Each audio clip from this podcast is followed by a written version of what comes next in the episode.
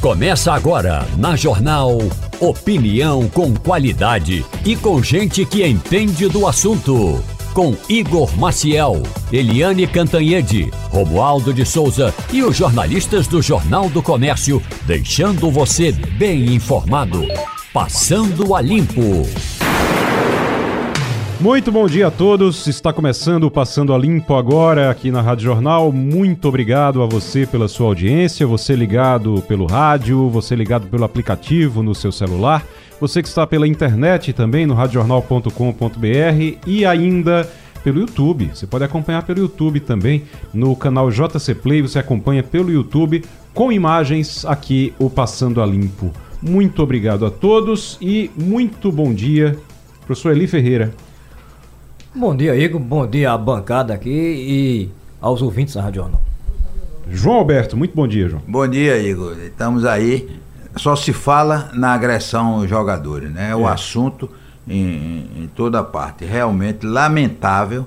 E o pior é que até a repercussão mundial, né? Eu recebi um telefonema de um amigo meu que mora em Madrid e disse que, que os jornais de lá já deram isso. É uma coisa triste, né? É verdade. Isso já está realmente repercutindo na- é, internacionalmente.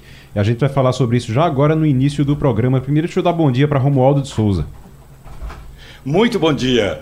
Bom dia para você, bom dia também ao nosso ouvinte e bom dia especialmente para você, meu amigo, minha amiga, que é contra ou a favor das saidinhas. É que o projeto chega à Câmara dos Deputados vitaminado. O presidente Lula disse que se a Câmara vetar a saidinha, ele veta o projeto e continuam valendo as saidinhas. Mas a bancada de Pernambuco, por exemplo, está articulada contra a saidinha. E se você é a favor, tem de pressionar o seu parlamentar e vice-versa. Olha, em todas, presta atenção, em todos os portais, os grandes portais, quando você vai, você vai abrindo aqui, tem manchete sobre a agressão que os jogadores do Fortaleza sofreram aqui no Recife, aqui em Pernambuco. Então você entra aqui nos principais portais do Brasil, todos têm alguma informação e estão acompanhando o caso. Você vai para notícias internacionais, também você tem ah, esse acompanhamento do caso. Foi algo muito sério, foi algo muito grave. O Fortaleza, inclusive, está tratando como terrorismo. Fortaleza vê terrorismo e está pedindo à CBF para não jogar após ataque ao ônibus do clube. Jogador dizendo que está com 13 pontos na cara. É, Ministério Público do Ceará dizendo que vai acionar a CBF por punição ao esporte. E eu vou aproveitar aqui, a gente tem o Antônio Gabriel nesse momento com a gente. Antônio Gabriel, muito bom dia para você. Bom dia, Igor. Bom dia aos amigos que estão aí na mesa, todo mundo que acompanha a gente aqui no Passando a Limpo. O Antônio Gabriel é jornalista, é repórter do, do Screte de Ouro e participa, é, é membro do Screte de Ouro aqui da Rádio Jornal. Vem, inclusive, desde o início, acompanhou, estava no jogo, né, Antônio Gabriel? Durante o jogo, o clima como era, porque isso aconteceu fora do estádio, mas durante o jogo, como era, como era que estava o clima entre as torcidas por lá? O clima era muito tranquilo, Igor, porque é, se a gente for considerar a posição geográfica, inclusive, da organizada do esporte e dos torcedores do Fortaleza, eles ficam em lados opostos, né? A, a torcida organizada do esporte fica atrás de um dos gols na parte inferior, enquanto a torcida visitante fica atrás do outro gol, no outro extremo, na parte superior.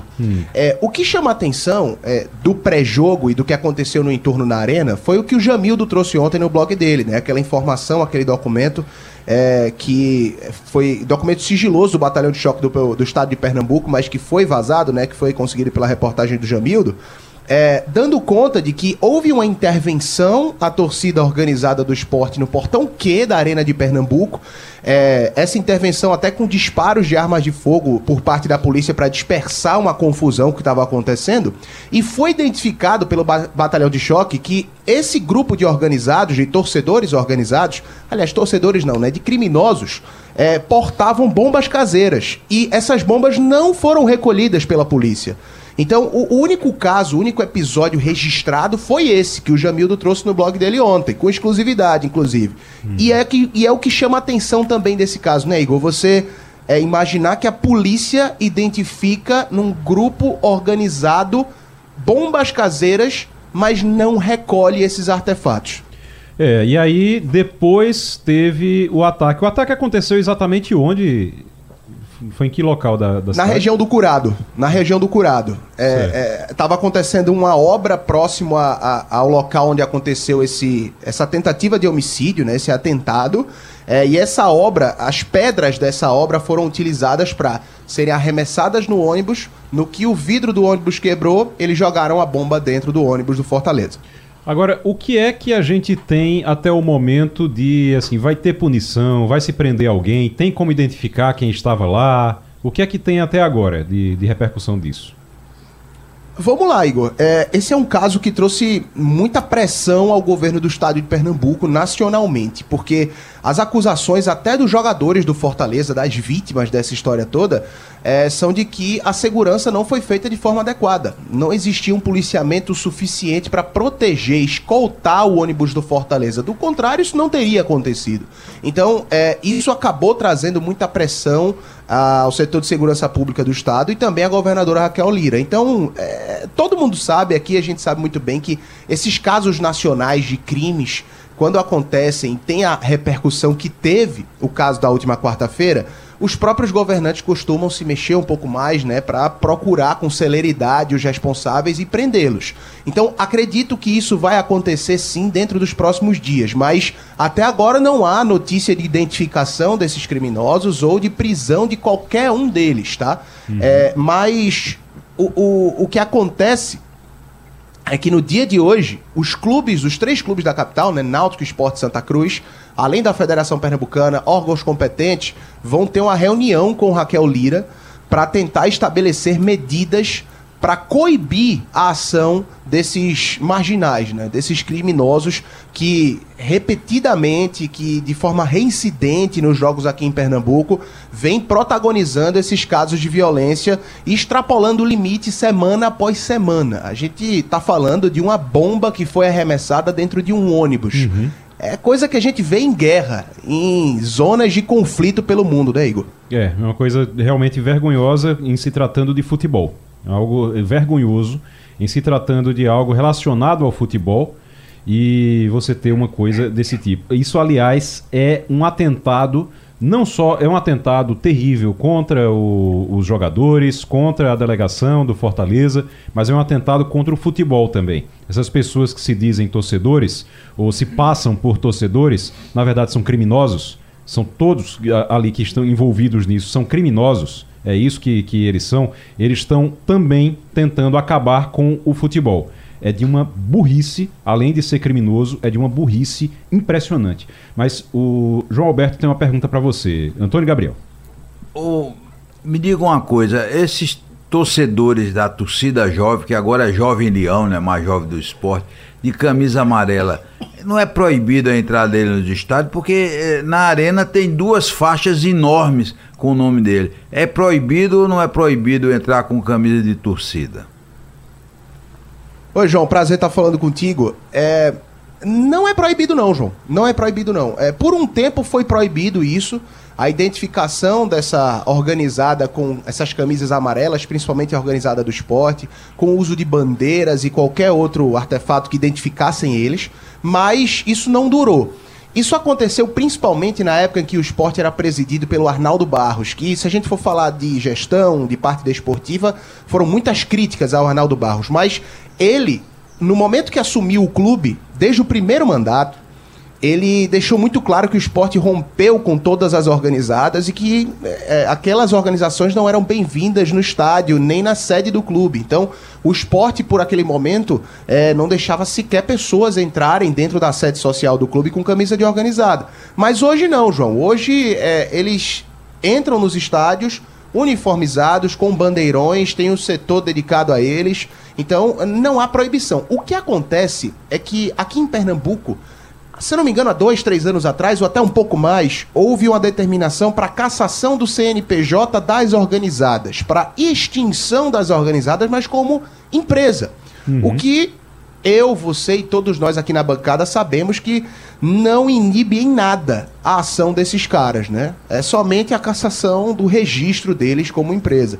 E, e- e só uma novidade, que é uma notícia mais recente, o procurador do STJD, o, o Superior, é, Superior Tribunal de Justiça Desportiva, o Ronaldo Piacente, ele entrou com uma medida cautelar que está para ser aprovada não pelo Zé Perdizes, que é o presidente do STJD, é, solicitando que o esporte em competições da CBF, no caso Campeonato Brasileiro, Copa do Nordeste e Copa do Brasil, jogue de portões fechados, sem presença do seu torcedor.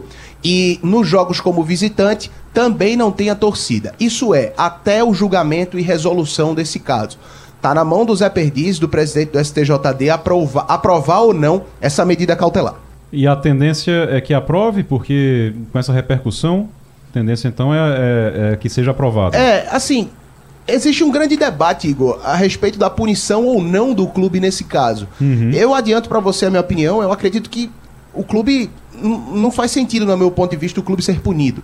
Se o incidente tivesse acontecido nos arredores da arena, dentro do estádio, aí sim, é, a culpa seria também do Esporte Clube do Recife. Mas aconteceu no Curado, já longe da arena, o que para mim cria um cenário de crise de segurança pública, de problema de segurança pública do Estado, até porque os clubes não têm poder de polícia. Os clubes não têm que ter é, seguranças nas ruas e nos entornos e no caminho dos clubes para inibir a ação de criminosos. Quem tem que fazer isso é a polícia, é o Estado. Quem tem que promover essa segurança é o Estado. Mas se existe alguma jurisdição, alguma lei dentro da esfera desportiva para que o clube seja punido nesse caso, uhum. aí é algo que os especialistas, o STJD, vai analisar, vai propor e o esporte vai se defender. Mas certo. a medida cautelar foi colocada pela Procuradoria do STJD e vai ser avaliada pelo presidente da casa, o Zé Perdizes. Rapidinho para a gente encerrar, o Eli Ferreira tem uma pergunta para você, Antônio Gabriel. Bom dia, Antônio Gabriel. Eu já ouvi aqui, certa vez, alguém dizer que, que qualquer briga que não é no estádio não pode se atribuir à questão de futebol. Mas isso é outra discussão. Mas Antônio, eu vi uma reportagem, não sei se procede, de que dentro da arena houve também depredação do patrimônio público, porque a arena pertence ao estado de Pernambuco. Procede isso? Procede, procede. Houve a depredação sim do patrimônio público da Arena de Pernambuco. É, não é a primeira vez que isso acontece, é bom ressaltar. Isso sim é um problema que eu acho que é, cabe ao clube, porque o clube tem participação na organização dos jogos. É, e o esporte deixou claro que contratou 300 seguranças particulares para auxiliar a Polícia Militar do Estado de Pernambuco na segurança da operação do jogo. Mas a depredação aconteceu sim, no setor que fica organizada, né? Que é atrás de um dos gols na parte inferior. Essa depredação aconteceu. Acabou sendo algo é, pouco falado, né, Eli? Porque diante de tudo isso, né, desse atentado é, é, pouca gente olhou para essa questão da depredação, mas ela aconteceu sim no jogo é, da última quarta-feira entre Esporte e Fortaleza. E, e essa questão de é, ser relacionado ou não com o futebol, é, eu só acho que a gente vai conseguir resolver esse problema de violência no futebol brasileiro como um todo como a, quando a gente começar a tratar isso como uma questão de segurança pública. Não que a esfera esportiva não tenha a ver, tem a ver sim, mas a esfera esportiva não tem braço e, e nem força para tratar e prender ninguém. É, eu lembro, por exemplo, no caso inglês dos hooligans é, lá na Inglaterra, na época a primeira-ministra era Margaret Thatcher, e ela entrou com a mão pesadíssima do Estado para resolver esse problema e fazer uma mega operação para prender esses caras e desarticular todas essas organizações. E até hoje isso é um sucesso. Essas organizações foram desarticuladas. Então, existem exemplos no mundo, bons exemplos, em que a violência relacionada ao jogo, ao esporte, ao futebol escalonou de um jeito tão perigoso que o Estado, o Estado propôs uma intervenção e deu certo. Uhum. E até hoje o futebol inglês, principalmente, não é, sem falar que é um dos melhores do mundo, é extremamente pacificado, é visado por turistas Sim. e é um baita de um produto que não tem nada relacionado à violência. Então, já passou do ponto do Estado promover isso, Estado que eu digo Brasil inteiro, já que não é só Pernambuco que sofre com essas questões da violência no futebol. O Antônio Gabriel, é, a gente está com o tempo bem apertadinho, eu vou pedir para você ser bem rápido, mas Romualdo de Souza tem uma pergunta para você. Antônio Gabriel, muito bom dia para você, meu amigo. O presidente da CBF esteve aqui em Brasília, na sede do Palácio do Planalto, apresentando um projeto ao presidente Lula para que o Brasil seja sede da Copa do Mundo do futebol feminino. E aí eu lhe pergunto, com essa onda de violência, porque a violência não foi somente em Pernambuco, tem também violência em outros estados. Com essa onda de violência, o Brasil pode se descredenciar para ser a sede da Copa do Mundo do futebol feminino? Prazer estar falando contigo, Romualdo. Um abraço, meu amigo. É, não acredito, assim. É, eu acho que o mundo, se o Brasil de fato foi eleito, foi escolhido para receber a Copa do Mundo Feminino, o mundo vai, com certeza, a imprensa internacional citar esses casos de violência, questionar, bater de frente. Mas eu acho que isso não descredencia o Brasil, até porque em eventos como esse, a gente viu nas Olimpíadas, na Copa do Mundo de 14, a atenção do governo federal é muito maior para que não aconteçam casos como esse. Então é, é, é, difícil, eu consigo. Eu não consigo imaginar que num evento mundial é, a, o governo brasileiro cause um descuido, tenha um descuido tão grande para que casos de violência aconteçam envolvendo turistas ou outras delegações. Mas o problema a gente tem que resolver é do dia a dia mesmo, uhum. sabe? Que já está chegando num ponto que é, eu não sei o que de mais grave pode acontecer. Antônio Gabriel, jornalista e repórter do Scratch de Ouro, muito obrigado aqui pela participação. A gente volta a se falar à medida que esse caso for avançando, tá certo? Tá certo, Igor. Um abraço para você, para todos os amigos, sempre à disposição. Abraço forte. O, eu acho, eu acho, sabe, gente, que a gente precisa começar, e aí essa reunião, acontece essa reunião hoje, que o Antônio Gabriel trouxe essa informação, acontece essa reunião hoje com os clubes e com o governo do estado. Precisa-se conversar sobre uma solução para as torcidas organizadas. Eu concordo, eu também acho que não, não tem como você punir o esporte por uma coisa que aconteceu lá no Curado longe já do, do, do estádio. Então você não, não tem como você punir o esporte por conta disso. Não estou dizendo que não tenha, que não tenha, não estou dizendo que isso não seja reflexo de coisas que os clubes fazem, não. Porque quando os clubes ajudam essas torcidas organizadas, quando os clubes deixam essas torcidas organizadas é, funcionarem do jeito que elas funcionam, eles acabam sendo indiretamente responsáveis por essas, por essas coisas também. Mas nesse caso específico, você não tem como punir o esporte por algo que aconteceu lá no Curado. Ô, Igor, os é jogadores é fazem gol e vão pra ajuda a torcida organizada a comemorar. É, então, assim, você precisa realmente ter uma conversa, precisa ter uma conversa do governo do estado com a, e da segurança, das forças de segurança e da justiça, do poder judiciário, que tem que entrar nisso também, certo? O poder judiciário precisa entrar nessa situação, inclusive para dizer, olha, o que é que pode, o que é que não pode, e a partir daqui está proibido isso aqui, isso isso. Então tem que ter alguém que dê esse direcionamento. Não pode ficar do jeito que está, porque realmente, mais uma vez vou dizer, o esporte não pode ser punido por, por esse caso específico, mas indiretamente os clubes têm culpa sim. Indiretamente, uh, de forma indireta, os clubes têm culpa e participam dessa culpa também, exatamente porque acabam ajudando ou mantendo essas torcidas organizadas. Daqui a pouquinho tem João Correia para a gente falar aqui sobre geopolítica. Agora, o... Deixa eu lembrar você que hoje é sexta-feira e sexta-feira, você já sabe, é dia do Passando a Dica. Assistiu um filme, série, leu um livro, gostou muito? Indica o nome dele aqui, é fácil. Você manda através do WhatsApp 991478520 81 99147 8520 99147 8520. Deixa lá o seu nome, deixa o local onde você está e de onde você está nos ouvindo e manda também a sua dica. Você pode mandar um livro, pode mandar. Daqui a pouco a gente vai ter aqui de todo mundo, todos aqui que participam. A gente tem a dica daqui a pouquinho. Ô Romualdo, enquanto a gente aguarda Opa. aqui o João Corrêa. É, ah. o, o, Jair Bolsonaro. Que história é essa que Jair Bolsonaro não sabia nem de. A única coisa que ele se propôs a responder foi se era cis. E aí ele não soube dizer Na se verdade, era cis ou não. que foi isso? Exatamente. A Polícia Federal criou um protocolo para que, quando for começar o interrogatório, pergunte: senhor Jair Messias Bolsonaro, o senhor é cis? Aí o Bolsonaro, como é que é? O senhor é cisgênero? Aí ele falou assim: não sei o que é que é, não, delegado.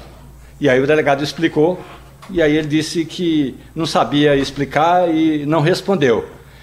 O protocolo é para que alguém, quando for prestar depoimento, se identifique com que gênero se identifica. Se identifica a Polícia Federal com que gênero se identifica. E uma pessoa cis, ou uma cisgênero, é alguém que nasce, por exemplo, nasce homem, vive como homem, gosta é, de ser, de ter aquele gênero, portanto, é o gênero considerado o gênero de nascença. Ou a mulher que nasce mulher, gosta de viver femininamente e se comporta dessa forma. Isso é uma pessoa cis ou cisgênera. Pronto, se o Bolsonaro estiver escutando, agora ele já sabe para ver se ele, se ele aprende a, a, dizer o que é, se ele é ou se não é cis.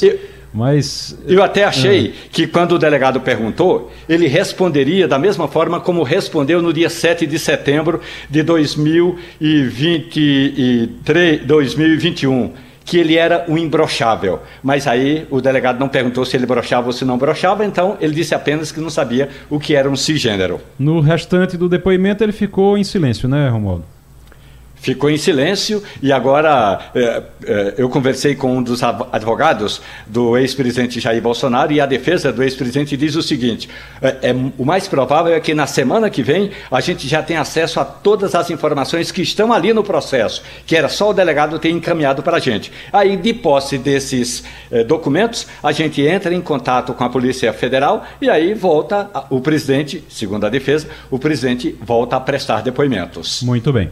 Vamos agora conversar com o João Correia, colunista de geopolítica aqui no Passando a Limpo. Toda sexta-feira o João Correia participa conosco e traz informações aqui sobre geopolítica. Professor, muito obrigado pela participação mais uma vez. Bom dia. Muito bom dia, Igor. Bom dia, Romualdo, a nossos colegas da mesa e a todos os nossos ouvintes. Vamos para mais um Passando a Limpo com a nossa coluna o semanal. Que é, o que é que a gente pode falar sobre essa reunião no Brasil do G20? O Brasil está na presidência do grupo. O que é que a gente pode falar sobre isso? Como é que foi? Como é que ontem o Lula recebeu o responsável, o chanceler, né, da Rússia, responsável pela Rússia, representante. Depois, antes tinha recebido o Anthony Blinken, que é o responsável também pela área, o representante dos Estados Unidos. O que é que a gente pode tirar dessa reunião do, no Brasil já? Então, Igor, é bem interessante. O, o, é bem interessante. O Brasil faz parte do G20, o grupo das maiores economias do mundo. G20 é formado por Brasil, é, as, as 20 maiores economias, as, as 19 maiores economias do mundo, mais a União Europeia e a União Africana. A União Africana entrou por agora, né, foi convidada por agora o grupo dos países da África. Para o Brasil é bem interessante porque vai dar uma visibilidade é, é, para o país essa presidência rotativa que vai até novembro é, de agora de 2024 e outros encontros vão acontecer aqui ao longo do ano, inclusive a grande cúpula. Essa reunião de agora foi uma reunião de, de ministros. Veio Anthony Blinken, é, o Sergei Lavrov, né, que é o, o, ministro das Relações Exteriores, é o homem da guerra lá do o homem da guerra do Vladimir Putin e, e companhia. Ah, interessante que essa reunião aconteceu num momento bem como é que eu posso dizer, bem delicado para o, é, para o Brasil no contexto da fala do, do presidente Lula em relação ao, ao conflito de Gaza. Né? Aquela fala repercutiu. O Anthony Blinken, quando chegou ao Brasil, foi questionado sobre a fala do presidente. Ele disse que não ia entrar no mérito, mas que, é, de certa forma, os americanos tinham uma posição muito firme sobre essa questão e que fazer paralelo com o contexto do Holocausto não era cabível para nenhum outro momento histórico. Mas eu penso que é o seguinte, é, é importante para o Brasil, é algo inédito, essa presidência do G20, ela é rotativa, ela se encerra no final do ano, mas acaba por trazer visibilidade porque o Brasil é responsável pela pauta de todas as reuniões e pode, de repente, colher frutos relacionados a algum processo de abertura com países que não têm uma grande parceria conosco, trazendo, de repente, novos investimentos. Muito bem. João Correia, professor de, eh, professor de geopolítica, conversando com a gente aqui, especialista em geopolítica, conversando com a gente aqui toda sexta-feira no Passando a Limpo. Romualdo de Souza. Professor João Correia, bom dia para o senhor. Olhe, prepare o seu cartão de crédito, aquele sem limite, porque o senhor vai pagar, ainda que pequena contribuição, o combustível do avião de Sergei Lavrov é que o chanceler russo veio a Brasília e não tinha como abastecer o avião. Você acredita uma coisa dessa, professor? Olha, Romualdo, eu acredito e digo mais. O Brasil hoje é um dos maiores clientes da Rússia nessa temática aí, nesse contexto dos combustíveis fósseis. Na medida que a Rússia parou de vender o óleo para os Estados Unidos por conta dos embargos e para boa parte ali do contexto da União Europeia, eu estava dando uma olhada na balança comercial entre ambos os países, sempre se falou muito que o Brasil era um grande cliente no, no conjunto dos fertilizantes, mas o Brasil tem aproveitado essa promoção. O petróleo russo e os derivados do petróleo por um custo mais baixo e que são vendidos aqui agora, são comprados pelo Brasil num volume muito maior, muito maior do que dois, três anos atrás. Só falta agora baixar o preço da bomba, para que o consumidor final tenha esse, esse benefício também, esse desconto, essa promoção que os russos estão fazendo nesse contexto. Inclusive, é até motivo de críticas é, por alguns de que o Brasil estaria ajudando a alimentar a máquina de guerra de Vladimir Putin. Mas se a gente entrar nessa seara, deixando o pragmatismo de lado e as questões econômicas, a gente acaba por fazer outras análises envolvendo a China, que é a maior parceira comercial do Brasil, parceira número um, e tem aí um histórico não muito positivo relacionado aos direitos humanos. É, o, essa, esse episódio que o Romualdo está citando aí é, só para a gente explicar aqui, o ministro das Relações Exteriores o, o, da, da Rússia confirmou que o avião dele teve seu abastecimento vetado no Aeroporto Internacional do Rio de Janeiro por conta das sanções internacionais impostas ao país. E aí Sergei Lavrov teve de utilizar um avião cedido pela Força Aérea Brasileira para ir a Brasília a fim de se encontrar com o Lula presidente da República, após uma reunião de ministros detalhe, de Relações viu, Exteriores. Eu não estava sabendo, não. Pois é. troca de aviões. É. Pois é, ele precisou ir num avião da FAB, porque o avião do. É, a empresa que faz o abastecimento do avião diz que, por causa de sanções internacionais, não ia abastecer o avião do ministro russo. Tá aí. Mais um, um problema. Olha, Agora eu quero saber. expectativa maior. A é. expectativa maior, para além da visita de Sergei Lavrov, é se Vladimir Putin ele tem escolhido muitos destinos que ele pode ir ou não. Uhum. Né, no contexto Coreia do Norte, Cazaquistão, por ali, Bielorrússia e companhia. Mas existe uma ordem né, de prisão contra o presidente da Rússia, que vai participar das eleições agora da Rússia em março, deve vencer sem dificuldade. Não tem oposição.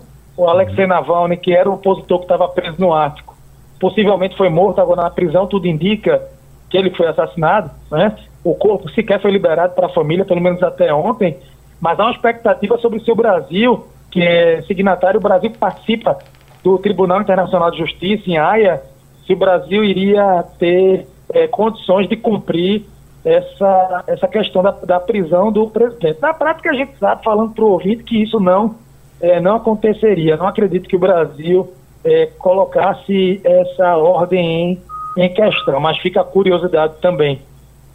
É, vamos aguardar. Professor Eli Ferreira. Ô João, é, bom dia. Essa, você mencionou agora essa questão da, da prisão do Vladimir Putin. Você, é, é bem na base do achismo, mas é uma prisão dele aqui no Brasil. Como é que você vê assim, essa questão da repercussão internacional e se o Brasil poderia sofrer retaliações com relação aos aliados russos? Veja, eu penso que o, o Brasil hoje, do ponto de vista ideológico, a gente fala de governo, tá? É importante lembrar que existe Itamaraty, o pessoal da diplomacia que, independente de Lula, é, Bolsonaro, de quem esteja, de quem seja é, o presidente, tem uma questão de Estado muito forte, as instituições. É, eu não acredito que uma ordem de prisão fosse expedida, no caso que seria, de repente, pela justiça brasileira e corroborada aí pelo, pelo governo. O Brasil, ideologicamente, pelas últimas declarações, tem se aproximado. Exemplo, eu vi esse discurso de Lula na 37ª cúpula é, dos países africanos. Então, Lula fez um discurso na Etiópia e teve toda aquela polêmica envolvendo as declarações, associando a faixa de Gaza com um período né, que é incomparável com o contexto da Segunda Guerra. No que pede que tem as vítimas civis e que o debate é amplo, Benjamin Netanyahu tem as críticas ao governo de Israel mas é impossível se misturar é, as temáticas, independente disso. Mas é, ideologicamente a gente percebe o Brasil próximo da Venezuela, próximo da, da Rússia, a principal opositora do Nicolás Maduro foi proibida de se candidatar por agora, candidata inelegível, declarada por um tribunal, um Supremo Tribunal, que é ligado ao Nicolás Maduro. É, o próprio contexto do Vladimir Putin, a morte do Alexei Navalny, nada disso foi motivo de repercussão por parte do, do governo federal. Nenhuma declaração enérgica é, semelhante que foi dada em relação a esse contexto de Gaza. Uhum. Mas se houvesse, veja, eu, eu vou sendo muito sincero com vocês, eu acompanho esse Tribunal Penal Internacional por conta da questão da Iugoslávia. Na verdade, o Tribunal de Haia ele ganhou essa visibilidade expressiva internacional por conta do contexto ali da Guerra da Bósnia, envolvendo Sérvia, Croácia e, e companhia. Eu vi punições para líderes da Sérvia, é, para líderes da Croácia, mas nada além disso. Eu penso, inclusive, que pelas próprias regras do tribunal é muito difícil você julgar alguém a, a revelia, visto que Vladimir Putin não foi preso, não está presente é, lá. É, é, é mais um processo, sabe o que é, que é a minha análise? É mais um processo simbólico, é mais algo para uma nota de repúdio ou mostrar que Vladimir Putin seria persona não grata é, por alguns países ou por vários países do mundo do que propriamente a, a, a prisão dele. Uhum. Não, não seria é, é, possível diante disso, pelo menos é minha opinião. Isso okay. não aconteceria na prática. Ok. O professor, para a gente encerrar bem rapidinho, que o tempo está corrido, João Alberto tem uma pergunta para o senhor. Meu xará, amanhã, me parece, faz dois anos da invasão da Rússia à Ucrânia. É, na sua opinião, essa guerra vai durar mais quanto tempo? Um amigo, veja, eu acredito que essa guerra entre Rússia e Ucrânia ainda vai durar por muitos e muitos anos.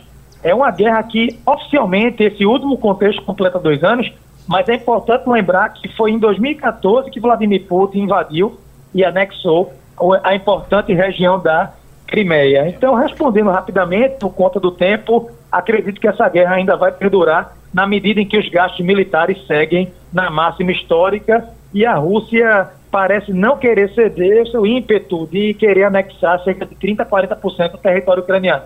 E para a gente encerrar mesmo agora, sua dica, porque hoje é sexta-feira e o senhor sempre deixa alguma dica aqui, professor. Pronto, a gente estava debatendo hoje num grupo aqui sobre alguns filmes. É, tem um cineasta muito premiado, David Lear, é, que é ator de alguns autor, né, ele produziu alguns clássicos, Doutor de Vago, da Arábia e, e, tantos outros. E eu lembrei de um filme dele muito bom, foi o último filme, eu tenho a impressão que ele produziu, tá, uhum. que é baseado no romance, é Passagem para a Índia. É Passagem um filme de 1984. Passagem para a Índia é um filme que aborda o choque cultural de civilizações, as tensões raciais entre britânicos e hindus no período aí do neocolonialismo, enfim, a exploração britânica da Índia. Vale assistir e fez parte da minha época colegial. Eu não podia deixar de recomendar para vocês Passagem para a Índia. Muito bem. Passagem para a Índia, a dica, o filme é, que é a dica do João Correia. Professor, muito obrigado. Até semana que vem.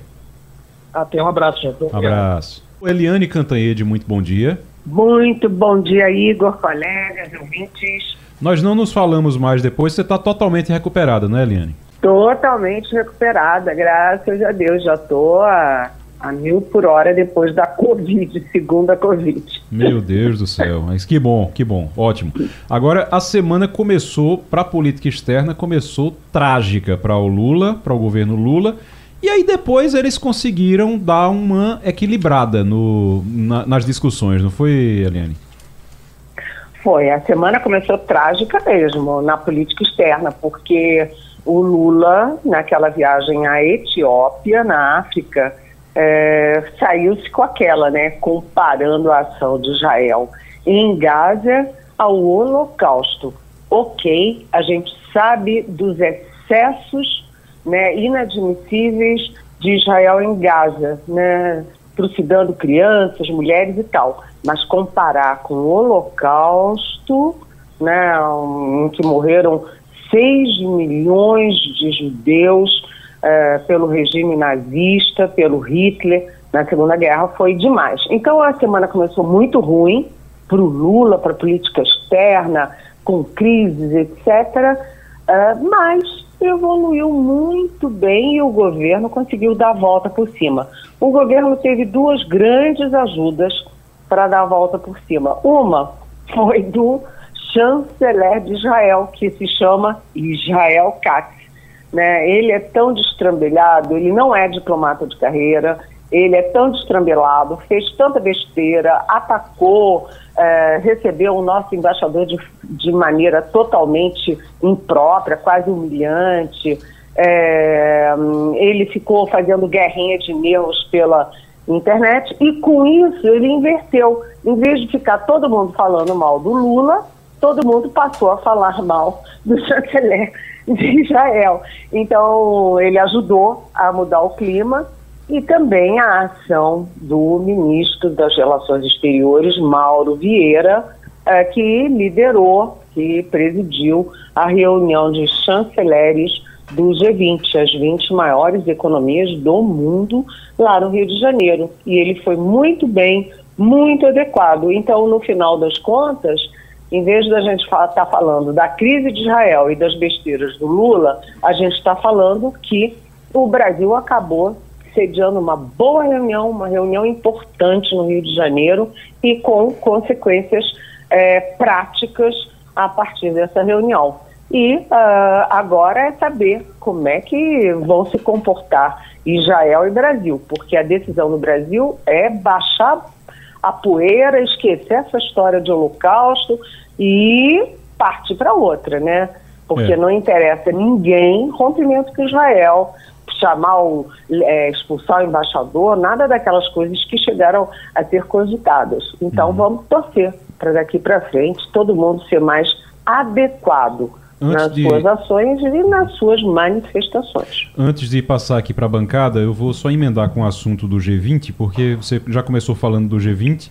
Sob presidência do Brasil, o G20 deu um, um salto e vai pressionar a ONU por reformas na ONU. Isso é algo que muitos países vinham reclamando, dizendo que a ONU precisa ser é, reformada. E aí o Brasil está liderando esse, esse, esse, esse, esse grupo Exatamente, né? É, qual foi a grande sabedoria do Mauro Vieira e do Itamaraty nessa reunião do Rio? Eles deixaram de lado tudo que divide os 20 países, as 20 maiores economias, deixaram em segundo plano e se concentraram em tudo que poderia ser consensual, né? que poderia ter até unanimidade. Então, eles se concentraram em duas coisas. Primeiro, a reforma da ONU Gente, a gente tem a, a invasão da Rússia na Ucrânia, destruindo a Ucrânia.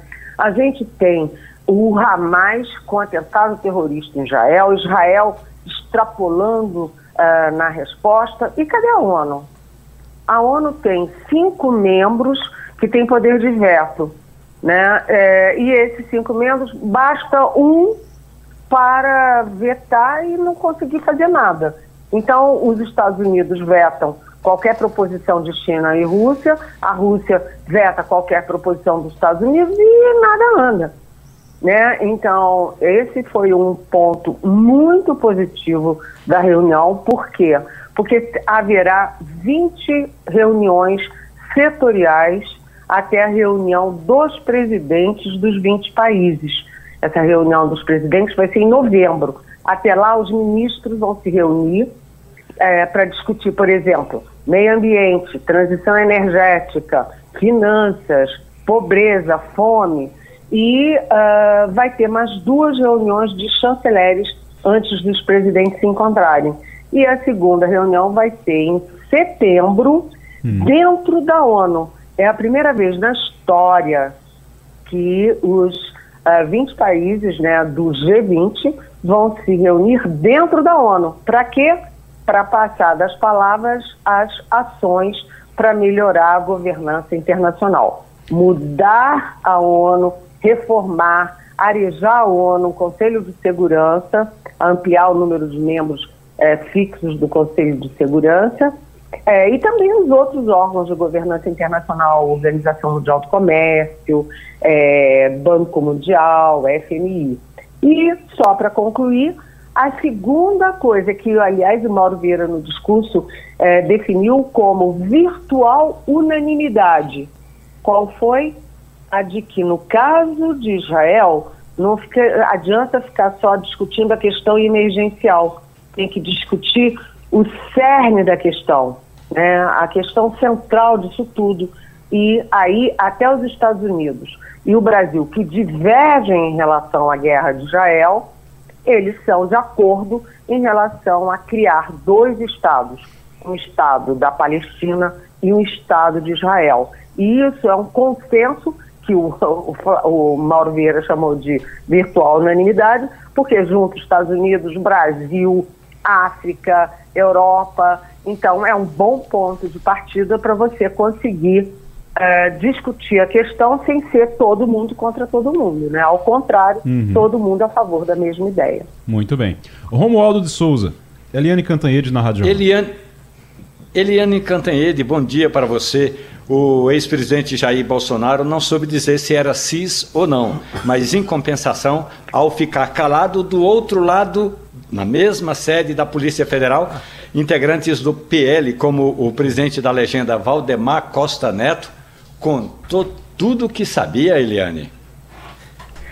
Olha, bom dia. Eu não sei se ele contou tudo que sabia, mas o fato é o seguinte: teve um pacto de silêncio entre o Bolsonaro, os generais, o almirante, né, o Almir Garnier, que era comandante da Marinha e que se dispôs a botar as tropas da Marinha a favor do golpe, é, os coronéis, etc.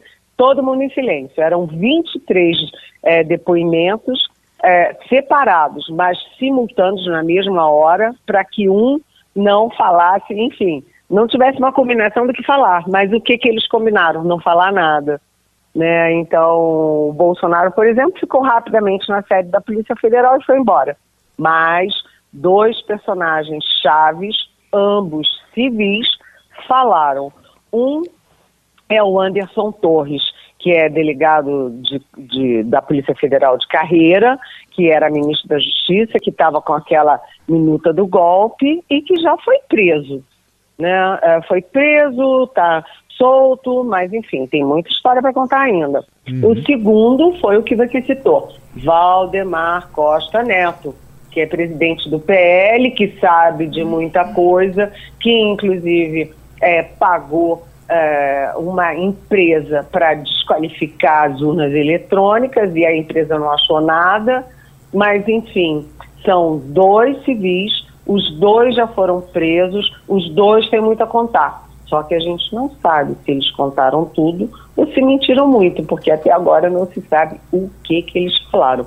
Hoje, o grande, a grande interrogação de Brasília é o que que o Anderson Torres e o Valdemar da Costa Neto falaram para a Polícia Federal.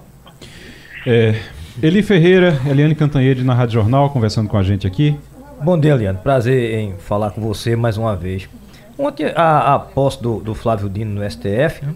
sem discurso, nem festa, bastante discreto e com promessa de ser imparcial, segundo ele, como juiz que era antes e agora como ministro do STF. O que se espera? Exatamente, ele essa essa posse, né? Eu estou acostumada com muitas muitas e muitas posses no Supremo. Essa posse foi toda muito peculiar, porque o ministro do Supremo fala muito, aqueles discursos longuíssimos e tal. Ontem não teve discurso. Nem o Flávio Dino fez discurso, ele apenas assinou, pegou a caneta, assinou e assumiu esse compromisso de imparcialidade, é, de, enfim, de não levar a política lá para dentro Supremo, etc., mas não teve discurso. E o próprio Luiz Roberto Barroso, que é o presidente do Supremo e que tem um belos discursos, ele escreve muito bem, tem até uma veia é, literária e tal, é, ele também não fez discurso. Ficou um tempão citando um por um, das, uma por uma das autoridades presentes, fez até algumas brincadeiras, porque tinha muitos ministros e o Barroso olhou para o lado, para o Lula, e falou assim: Nossa, tem tanto ministro aqui, se o senhor quiser, já pode fazer uma reunião ministerial. Ainda disse assim: Aqui do lado tem uma salinha, se o senhor quiser, eu empresto. Mas é, não teve discurso e também não teve festa. O Flávio Dino é, abdicou, renunciou à ideia de uma festa né, uma festa, como sempre tem, as associações de juízes oferecem festa para o novo ministro, ele não quis, preferiu uma missa na catedral. O que é uma curiosidade, é uma jabuticaba brasileira, né? O uh, Flávio Dino, que foi muitos anos do Partido Comunista, do PCdoB, né, fazendo missa na posse no Supremo. É bem brasileiro isso. Mas o fato é o seguinte, tinha muita gente na posse, de todos os partidos, presidente da Câmara, o Arthur Lira, que não estava indo a evento nenhum, compareceu, presidente do Senado, estava é, é, governadores, o, o STJ em peso e até gente que é condenada ou investigada pelo Supremo, como Fernando Collor de Mello, como Renan Calheiros, como Davi Alcolumbre, mas enfim, é, foi uma posse muito alegre, muito concorrida e sem discurso, portanto não foi nem chata, né, como costuma ser. Eliane Cantanhede na Rádio Jornal. Mestre João Alberto agora. Ô Eliane, você vê uma mudança no, no Supremo com a entrada de Flávio Dino. Flávio Dino e Carmen Lúcia, qual é a, a comparação que você faz entre os dois? Entre o que era e o que é? Olha, é, sim, vai ter uma mudança no Supremo, por quê? Porque agora você tem o trio do barulho no Supremo. Quem sugeriu o nome do Flávio Dino foram Alexandre de Moraes e Gilmar Mendes, que são muito afirmativos, audaciosos e corajosos aí. Eles falam bastante, eles falam com todas as forças para lá e para cá e têm acesso ao palácio, mas agora você tem uma interlocução direta do Supremo com o Palácio do Planalto, porque o Flávio Dino entra no Planalto e abre a porta, né? Ele era ministro do Lula, ele é amigo do Lula, então tem uma interlocução direta, um canal direto, uma ponte direta do Supremo para o Palácio do Planalto. Isso faz uma diferença danada, porque o primeiro, o Supremo ganhou muita energia política. Hoje o, o Supremo é um poder muito poder, é, poder poderoso, né? É, mas é exatamente isso. E, uh, e o, o Palácio do Planalto, o governo, o Ministério da Economia, tem muitos projetos, muitos julgamentos, muitas discussões com o Congresso que acabam parando no Supremo. Então, a gente tem hoje estão isolados, né, isolados. Uh, o, o Nunes Marques, que foi indicado pelo Bolsonaro, o André Mendonça, um pouco menos, mas também, que foi indicado pelo Bolsonaro, e dos 11, só uma mulher, que é exatamente a Carmen Lúcia. Né? É, só que sobrou a Carmen Lúcia como mulher. Mas o Flávio Dino, se vocês repararem, além dele ter perdido mais de 10 quilos, nessa transição do Ministério da Justiça para o Supremo, por uma questão de saúde até, ele está, até o, o, a expressão dele, o modo de falar, o tom de voz, já mudou. Aquela estridência do Ministério da Justiça agora deu voz a uma coisa muito mais suave e a gente espera que ele no Supremo cumpra o, a, é, o compromisso dele de ser imparcial e julgar de acordo com a Constituição, que é o que se espera de ministro do Supremo. Eliane Cantanhede, obrigado, Eliane. Mas antes de encerrar, a gente sempre tem aqui, você sempre traz uma dica na sexta-feira. É, dentro do nosso Passando a Dica aqui, lembrar inclusive que os ouvintes também participam. Hoje é dia de Passando a Dica. Você manda pelo WhatsApp 819-9147-8520. Já tem uma dica aqui do João Correia. E queria uma dica sua agora, Eliane. Um livro, um filme, uma série? Olha, eu vou sugerir uma série. Hum. Uma série que é, é gostosa, é fácil né? Ela, mas tem um discurso muito denso que se chama Uma Família Quase Perfeita. Hum. É uma série sueca é, que envolve relações de pais com filha, é, relação é, com a justiça e envolve toda a discussão de estupro. Eu acho importante essa série, até porque a gente está tendo essa semana a condenação do Daniel Alves, um uhum. ídolo do futebol há quatro anos e tanto de prisão por estupro de uma jovem de 23 anos na Espanha. Então, é, minha sugestão, minha Muito sugestão bem. é uma família quase perfeita, uma série sueca muito legal e é curta. Muito bem, tá aqui já já separei aqui é, uma família quase perfeita. Obrigado, Eliane, e até segunda-feira. Até segunda, beijão. Ô, Romualdo, tem alguma novidade sobre a, a, a, prisão lá de Mossoró, sobre os fugitivos de Mossoró? Ontem, o ministro da Justiça, Ricardo Lewandowski, estava aqui em Brasília. Ele estava acompanhando, como ministro aposentado do Supremo Tribunal Federal e como ministro da Justiça, acompanhando a posse do colega Flávio Dino. E aí, perguntado sobre o andamento das investigações, ele falou assim que não pode abrir o bico sobre as investigações, mas pode garantir, isso era no início da tarde, que algumas novidades teremos nas próximas horas. E aí já foram identificados moradores ali da região, nas proximidades do presídio de segurança máxima, que teriam ajudado aos, aos fugitivos. A informação que a reportagem da Rádio Jornal apurou é essa ajuda se deu de forma forçada, ou seja, o, o morador lá da região estava em casa e aí foi abordado de forma violenta pelo, por um dos fugitivos e aí deu água, deu comida e deu rumo, dizendo por onde ele deveria caminhar. Ó, oh, meu amigo, com a faca no pescoço é difícil você resistir. É, é complicado, né? Agora, uh, não tem previsão, então tem centenas de policiais e não tem previsão ainda de onde é que esses. Se eles ainda. Eu não sei nem se eles ainda estão por lá, né, Romualdo?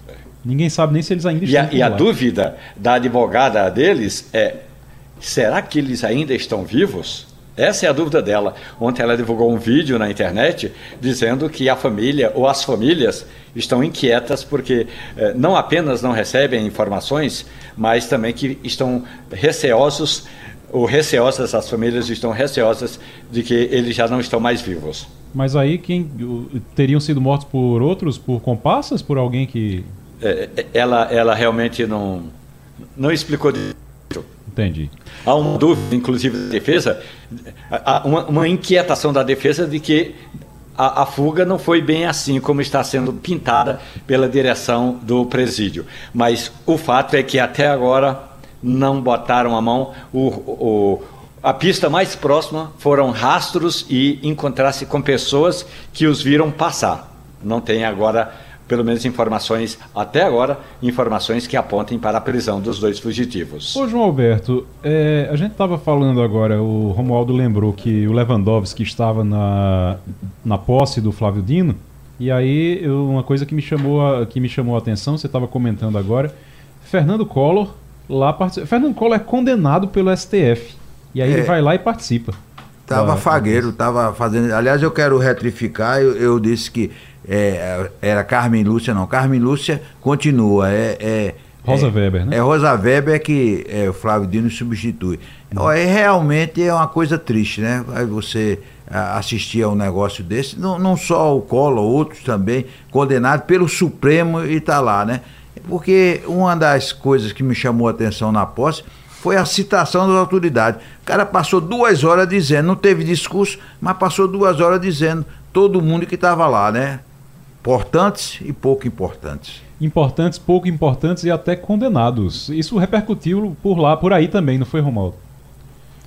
Ah, sem dúvida. Quando o ex-presidente Fernando Collor de Mello ele chegou, aliás, é, é, bom lembrar que todas as solenidades nos tribunais, inclusive, João Alberto, em posses no STJ, no Superior Tribunal de Justiça, no TSE, o Tribunal Superior Eleitoral, sempre tem lá umas cadeirinhas reservadas para os ex-presidentes da República. Isso faz parte do cerimonial. E aqui lá, várias cadeiras reservadas para Dilma, para Fernando Collor, para Temer. E aí, quando Collor passou lá pelo tapete vermelho, muita gente ficou olhando e ele com aquela cara de, vou usar uma expressão bem apropriada, muxoxo. a gente vai falar aqui daqui a pouquinho com um representante, tentar, tentar conversar aqui com um representante da Polícia Militar, porque uma criança foi assassinada a tiros enquanto dormia e outras duas crianças foram baleadas dentro de casa. Isso aconteceu em Itamaracá, no Grande Recife. Um bebê de nove meses foi morto nessa comunidade seis dias antes. Então, alguma coisa está acontecendo por lá, porque é que tem gente matando crianças por lá, é isso que a gente precisa saber da Polícia Militar aqui em Pernambuco. Então, tô aguardando, vamos aguardar o contato aqui com a fechar o contato com a Polícia Militar para ver se a gente consegue trazer pelo menos alguma atualização sobre esse caso, é, para entender o que é que está acontecendo em Itamaracá. Foram então duas crianças mortas. Uma criança foi assassinada a tiros agora enquanto dormia. E seis dias antes, há seis dias, um bebê de nove meses foi morto na mesma comunidade. Outras duas crianças foram é, baleadas dentro de casa por criminosos também. Então, daqui a pouquinho a gente vai falar sobre isso, que é um absurdo Realmente, esse tipo de coisa a gente tem que entender ver se a Polícia Militar já está atrás desse grupo, de quem está fazendo isso, se tem ligação, se tem a ver com tráfico de drogas, se isso é acerto de contas e eles se vingam nas crianças, porque não, é, não vai ter acerto de contas com as crianças, mas se eles se vingam a, na, nas crianças, isso é de uma crueldade, de um absurdo, assim, que nem, que nem com isso, por mais absurdo que a gente já tenha visto, por tanta coisa absurda que a gente já viu, isso ainda choca muito. Choca bastante. Deixa eu lembrar você também que você pode participar do Passando a Dica, é, mandando a sua dica de é, livro, filme, série. 991478520 é o WhatsApp da Rádio Jornal. 81 99147 8520. Já temos duas dicas aqui do João Correia e da Eliane Cantanhede, que daqui a pouquinho eu vou trazer aqui para vocês. E a gente vai também ter as dicas, as nossas dicas aqui de Romualdo de Souza, Eli Ferreira, João Alberto, também para vocês, tá certo? Ainda aguardando o contato, é, vamos seguindo então. Ô Romualdo, é, é. como é que. É, Eliane, Eliane Cantanhede até adiantou alguma coisa da articulação de Lula é, com a articulação política mesmo. O, o Arthur Lira estava chateado com o Padilha, mandou, queria que trocassem Padilha, não conseguiu, não conseguiu isso. O Lula disse que não vai tirar Padilha da articulação, mas o próprio Lula tomou a frente dessa articulação. Agora, foi lá conversar com Lira. Tá tranquilo, tá tudo certo. O que o governo mandar hoje para o Congresso consegue aprovar?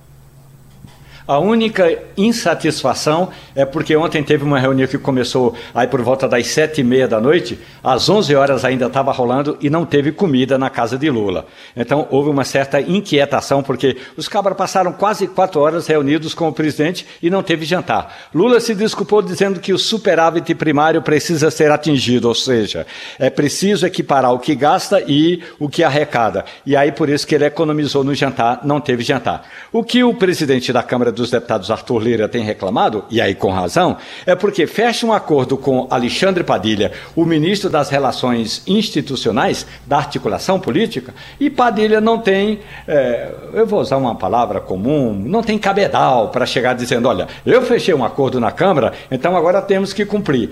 Tinha um líder do governo que era, que foi líder de todo mundo, Fernando Henrique, é, Fernando Henrique é, Lula, Dilma, é, que era Romero Jucá, o pernambucano Romero Jucá. E ele dizia o seguinte: olha, se é para ser líder e quando chegar no Palácio do Planalto e ninguém aprovar o que eu acordei, eu deixo de ser líder. E Dilma brigou com ele duas vezes, mas ele peitou a presidente Dilma Rousseff. Só vou ser líder se for para ser um líder que negocie e que entre... e, e, e, e faça as entregas.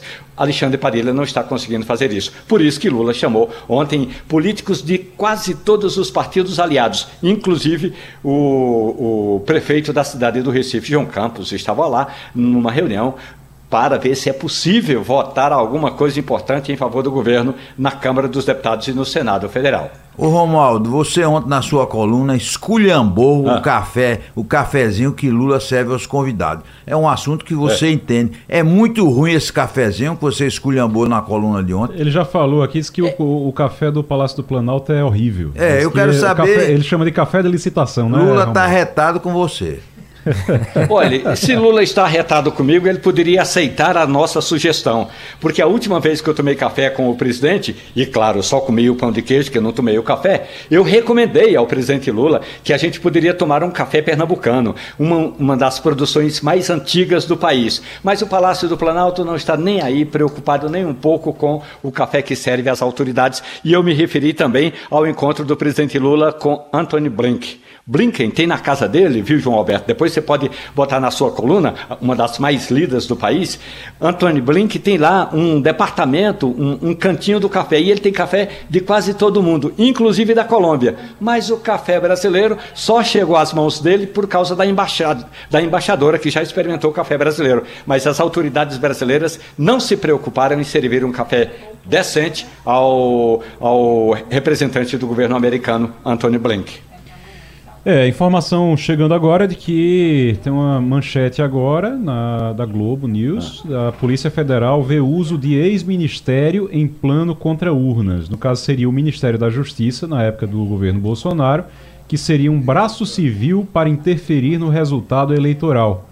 Braço civil para interferir no resultado eleitoral, pelo menos esse seria o plano, segundo a manchete de agora da Globo e do, do Globo também. O Globo também está trazendo essa informação. Gente, chegou a hora do Passando a Dica. A gente não conseguiu o contato com, com a polícia nesse momento, mas a gente vai, ao longo da programação aqui, a Rádio Jornal vai trazer novidades, vai trazer informações sobre esse, esse crime, essa coisa terrível, cruel que aconteceu no, na ilha de Tamaracá. Uma criança foi morta seis dias antes, uma, um bebê de nove meses tinha sido morto também. Alguma coisa está acontecendo por lá e é uma coisa absurda, terrível, realmente. E a gente vai acompanhar esse caso com certeza aqui ao longo da programação da Rádio Jornal. Mas nesse momento, agora, finalzinho do programa, vamos para o Passando a Dica. No Passando a Limpo da Rádio Jornal, Passando a Dica. Vou começar aqui, vou começar aqui por João Alberto. Já tem sua dica, João? Tenho, é, é uma coisa incrível, né? Que alguns pernambucanos não conheçam o Instituto Ricardo Brenan. Algumas pessoas eu converso e, e, o Instituto Ricardo Brenan é um equipamento que faria sucesso em qualquer cidade do mundo. É uma coisa deslumbrante. Então, minha dica é você visitar o Instituto Ricardo Brenan na Várzea no final de semana e, e, não, e você, como pernambucano e recifense, não passar vergonha de alguém perguntar: conhece Ricardo Brenan? Não conhece. Essa é a dica, tem que conhecer o Instituto Ricardo Brenan. Rapaz, eu passei muito tempo, eu passei muito tempo nessa situação. Uma vergonha, né? É uma vergonha.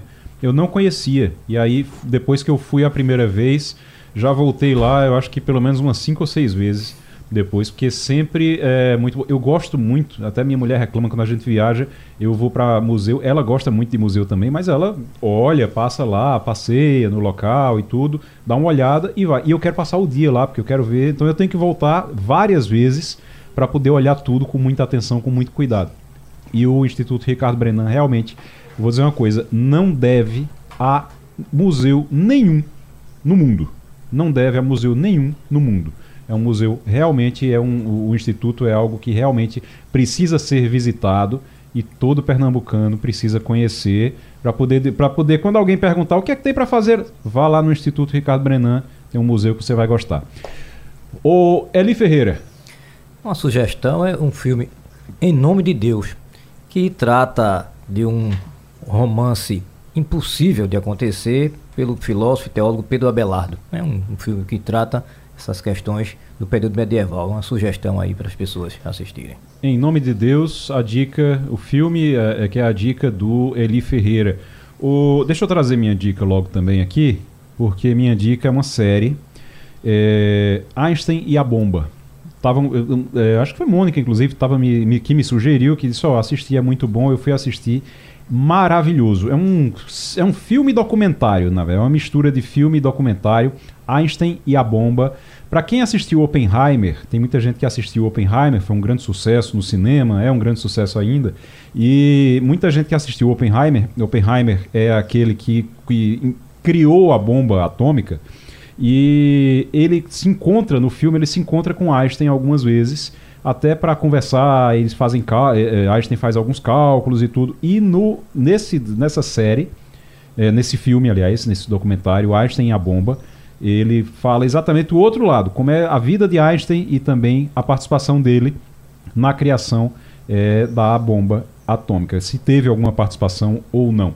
Então vale a pena Einstein e a bomba, filme que série que tá é, filme, filme teve ou não teve? Tá, eu acho que Você na... assistiu a série, teve ou não teve não, não vou dar, não vou dar. É, a pessoa, a pessoa vai lá, mas teve porque ele que a, a, a fórmula é dele, né? A fórmula é. original é dele, mas com certeza mas ele tem é algo que ele carregou ali com muita. Assiste o filme para saber. Tem que assistir o filme para saber.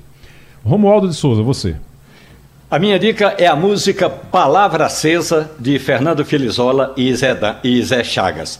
Palavra Acesa, Fernando Filizola e Zé Chagas. A música do Quinteto Violado, que agora está na novela da Globo. Quinteto Violado dos meus amigos Ciano Alves, Marcelo Melo, Dudu Alves, Sandro Lins e Roberto Medeiros. Como eu não tenho uma música agora, eu, de, eu eh, vou declamar um trecho do poema. Se o que nos consome fosse apenas fome, cantaria o pão. Como que sugere a fome como quem come, como que sugere a fala para quem cala, como que sugere a tinta para quem pinta, como que sugere a cama para quem ama. Palavra acesa do Quinteto Violado na abertura da novela da Globo. Está fazendo sucesso o pessoal do Quinteto Violado, importante grupo pernambucano. Boa, muito bom. Olha, separamos aqui é, duas dicas dos ouvintes. Pessoal, os ouvintes mandaram também dicas aqui pelo WhatsApp. E Cássia Torres, de Boa Viagem, ela passou aqui o romance épico de Isabel Allende. Inês da Minha Alma. Inês da Minha Alma, romance de Isabel Allende, Cássia Torres, lá de Boa Viagem, escutando o programa e trouxe aqui essa dica pra gente agora. E o Amauri, lá de Olinda, trouxe uma dica de um filme filme maravilhoso. Por coincidência, eu estava ontem, estava almoçando com o Laurindo ontem, estava a gente conversando sobre esse filme, inclusive, A Vida é Bela. A Vida, a Vida é Bela, o filme foi a, é a dica do Amauri, lá de Olinda. Gente, ah, sim, tem também aqui a, a, as dicas é, do. Só para relembrar aqui, a dica da Eliane Cantanhede, que trouxe Uma Família Quase Perfeita, é uma série. É uma série, Uma Família Quase Perfeita. E é, Uma Família Quase Perfeita está na Netflix, tá certo? Einstein a Bomba que eu falei tem na Netflix também. E a dica da Eliane Cantanhede. E a dica do João Correia, Passagem para a Índia. Passagem para a Índia é um filme é, com a direção de David Lean e o roteiro de David Lean também. Aqui de 1984 o filme, 1985 o lançamento. E está aqui Passagem para a Índia, João Correia passou para gente. E também tem mais um aqui, ó. Marcondes, Marcondes de Salete, lá de Carpina. Tá escutando a gente em Carpina e mandou Menino de Pijama Listrado. Menino de Pijama Listrado, ele mandou a dica como filme. Menino de Pijama Listrado tem um livro também, mas o filme é realmente muito bom. Gente, muito obrigado. Sextou agora. Romualdo de Souza, obrigado. João Alberto, muito obrigado. Um Eli Ferreira, valeu. Um grande abraço. E o Passando a Limpo vai ficando por aqui. Grande abraço para você, bom fim de semana e até amanhã. A Rádio Jornal apresentou opinião com qualidade e com gente que entende do assunto. Passando a Limpo.